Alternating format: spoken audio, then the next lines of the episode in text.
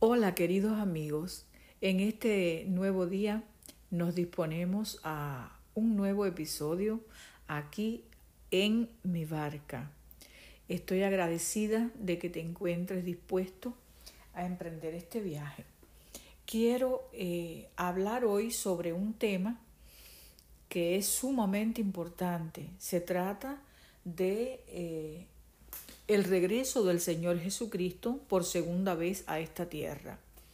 Todos conocemos que el Señor hizo su aparición en esta tierra eh, encarnado como un bebé, ¿verdad? En, en Belén.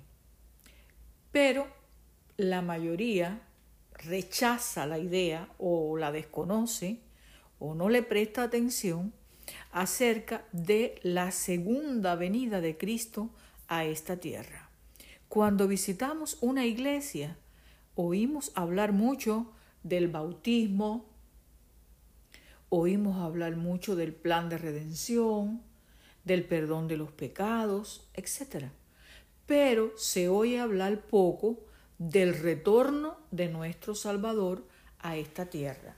Por eso hoy me propongo eh, hablar sobre este tema y eh, en cierta medida que podamos eh, descubrir la forma que, en que Cristo va a venir a esta tierra, cómo debo prepararme, qué debo hacer, en fin, es un tema muy abarcante y muy importante.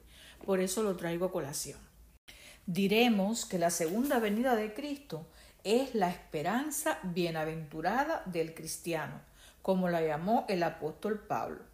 Y las sagradas escrituras la exponen directa o indirectamente más de 300 veces. Figura en todos los credos, ¿verdad? católicos y protestantes. Y los profetas que anticiparon el levantamiento y la caída de los grandes imperios a través de los siglos la anuncian como el acontecimiento culminante de la historia. Su enorme importancia merece nuestra detenida consideración. Ahora, lo primero que debemos tener en cuenta es que Cristo predice su regreso. Si buscamos atentamente, como lo vamos a hacer hoy, veremos cómo el mismo Jesús anuncia su regreso. Y diríamos que la promesa dorada de este acontecimiento se halla en Juan, el apóstol San Juan, eh, capítulo 14, versículos del 1 al 3, donde el propio Jesús nos dice, no se turbe vuestro corazón, creéis en Dios, creed también en mí. En la casa de mi Padre muchas moradas hay. Si así no fuera, yo os lo hubiera dicho, voy pues a preparar lugar para vosotros. Y si me fuere y os preparo lugar, vendré otra vez y os tomaré a mí mismo, para que donde yo esté, vosotros también estéis. Ahí está claro. Y si me voy y os preparo lugar, vendré otra vez. Bien, eh, entonces, podemos también revisar un poco eh, cómo vendrá Jesús. Dice Lucas 21, entonces verán al Hijo del Hombre que vendrá en una nube con poder y gran gloria. Mis hermanos, hay un, eh, hay un gran engaño en, en medio del mundo cristiano y es en, pensar que el Señor viene en forma eh, de rapto, en forma oculta, que viene y rapta a aquellos que se han entregado a Él y se los lleva. Bueno, y el resto se queda desconociendo que se fueron. Es un grave error, es un, un malentendido, es un engaño que el diablo ha hecho. Porque este mismo texto, San Lucas 21, 27, dice que verán, verán al Hijo del Hombre que vendrá en una nube con poder y gran gloria. Eso no tiene nada de oculto ni de rapto, ¿verdad? Ahora, también eh, cuando Jesús estuvo aquí, los propios ángeles anunciaron y proclamaron que el Señor volvería. Eh, dice así, esto se halla en Hechos 1, versículos 10 y 11. Y estando ellos con los ojos puestos en el cielo, o sea, los apóstoles, entre tanto que él se iba, Jesús iba ascendiendo, se pusieron junto a ellos dos varones con vestiduras blancas, los cuales les dijeron, Galileos, ¿por qué estáis mirando al cielo? Este mismo Jesús, que ha sido tomado de vosotros al cielo, así vendrá como lo habéis visto ir al cielo. Repito, Hechos 1, 10, 11. O sea que los ángeles de Dios también anunciaron, proclamaron que Jesús, ese mismo Jesús que ascendió al cielo, ha de volver a la tierra.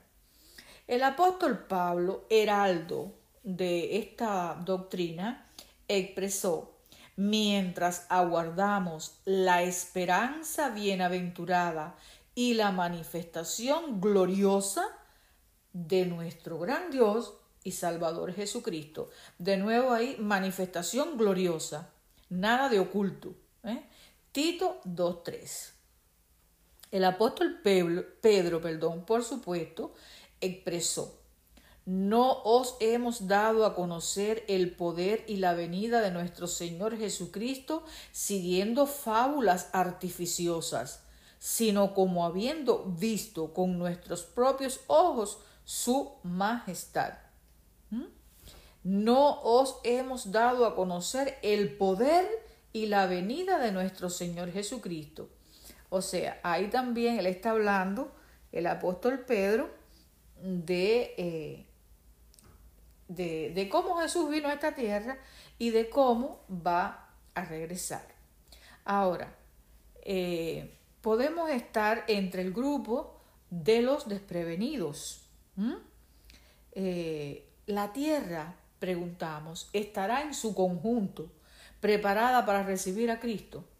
¿O habrá un grupo que le espera y un grupo que lo ignora? Veamos este texto. Entonces aparecerá la señal del Hijo del Hombre en el cielo, y todas las tribus de la tierra harán lamentación cuando vean al Hijo del Hombre venir sobre las nubes del cielo con poder y gran gloria. Mateo 24:30. De nuevo, eh, viene en el cielo, eh, todas las tribus de la tierra lo van a ver, eh, viene con poder y gran gloria, nada de oculto. Y dice también Apocalipsis 1:7, he aquí que viene con las nubes todo ojo lo verá, y los que lo traspasaron. ¿Por qué lo que los traspasaron si ellos están muertos hace dos mil años atrás? El asunto es que Jesús prometió que esas personas que lo traspasaron van a ser resucitados para venirlo, porque en el, en el propio acto, cuando a él lo estaban maltratando, él se lo dijo, que iban a ver eh, al Hijo del Hombre. Y, aquí está dicho en Apocalipsis, ¿verdad? Que eh, los que lo traspasaron lo verán.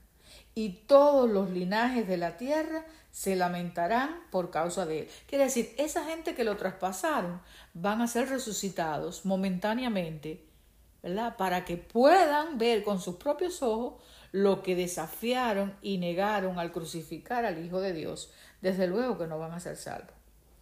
Bien, Ahora, eh, ¿por qué muchos eh, no están preparándose para este acontecimiento?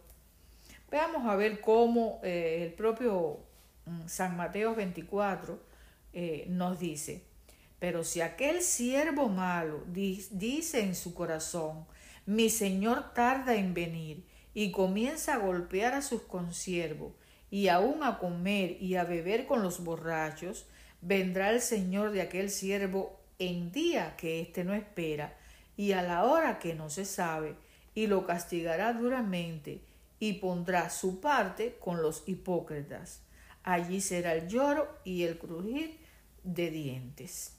Quiere decir que la humanidad, eh, muchas de las personas eh, dicen así, mi Señor tarda, tarda en venir y actúan como este siervo malo que no presta atención, que se dedica a vivir como él quiere, con sus deseos, con sus eh, pasiones, con, con una forma impía. Ahora, Jesús advirtió que cuando Él venga, el mundo estará, eh, estará desenfrenado y estará siguiendo sus propios caminos. Pero como en los días de Noé, así será la venida del Hijo del Hombre, pues como en los días antes del diluvio estaban comiendo, bebiendo, casándose y dando en casamiento, hasta el día en que Noé entró en el arca y no entendieron, hasta que vino el diluvio y se los llevó a todos. Así será también la venida del Hijo del Hombre. Entonces, esto se halla en Mateos 24, del 37 al 39. Asimismo, como sucedió en los días de Lot, también dice, cuando comían, bebían, compraban, vendían, plantaban, edificaban. Pero el día en que Lot salió de Sodoma, llovió del cielo fuego y azufre y los destruyó a todos. Así será el día en que el Hijo del Hombre se manifieste. Lucas 17, 28 al 30. Estos dos pasajes, tanto el de los días de, Noé, Mateo 24, como este de Lucas 17, nos están enfatizando qué estará haciendo el mundo cuando venga Cristo. En el primer caso mencionan comiendo, bebiendo, casándose y dándose en casamiento. Esas cosas no son malas, ¿verdad? Hay que comer, hay que beber, hay que casarse, hay que darse en casamiento. Pero el problema es hacer todo eso sin poner a Cristo en primer lugar y sin tener eh, bien en, mente este acontecimiento como una, una prioridad. No lo ponen como una prioridad. También en el pasaje de Lot dice, como en los días de Lot, comían, bebían, compraban, vendían, plantaban, edificaban. Ahora, eso se trata en Sodoma. Todos sabemos las características de este lugar, que fue, cayó fuego y azufre sobre Sodoma, el día en que Dios dijo, hasta aquí, no soporto más la maldad de esta ciudad. Le dijo a Lot, sal. Lot salió y cayó fuego y azufre y destruyó a la ciudad impía y a la ciudad malvada. Pero llama la atención cómo eh, el Señor habla a, a, a nuestros corazones acerca de la necesidad que tenemos de prepararnos. En el caso de Noé, Noé predicó 120 años y el Señor le dijo, haz un arca y avísale a este mundo de que voy a destruir el mundo por un diluvio. Noé, mientras construyó el arca, que estuvo 120 años predicando, él eh, anunciaba, ¿verdad?, que el mundo iba a ser destruido. Pero la gente no le creía. Las personas continuaban viviendo, haciendo la vida normal, rutinariamente, desenfrenadamente, sin ocuparse del plano espiritual de su vida. Pero el diluvio llegó. Y dice la Biblia que los destruyó a todos. Se los llevó. Después querían la historia narra que querían entrar al arca, pero ya no había oportunidad. Y en el caso de Sodoma, llovió eh, del cielo fuego y azufre y los destruyó a todos. Eh, eso también fue bastante repentino. Eh, tenemos que escuchar esa voz, ¿verdad? Que está en las escrituras que nos está anunciando que el Señor viene. Todos estos pasajes no, sea, no se enseña que sea malo comer, beber, casarse, comprar, vender, plantar, edificar. no, sino que las mentes de las personas no deben estar absorbidas por estas cosas y, y darle poca atención o ninguna a la vida futura. ¿verdad? No hacer planes de preparación para encontrarse con Jesús cuando Él venga es el gran pecado por el cual la humanidad está corriendo el, el camino a la destrucción. Quiero eh, terminar aquí porque, bueno, no me gusta hacer mis podcasts muy largos, pero lo continuaremos. Prometemos que vamos a seguir hablando de este tema y que deseo que tengas un buen día y que Dios te bendiga mucho.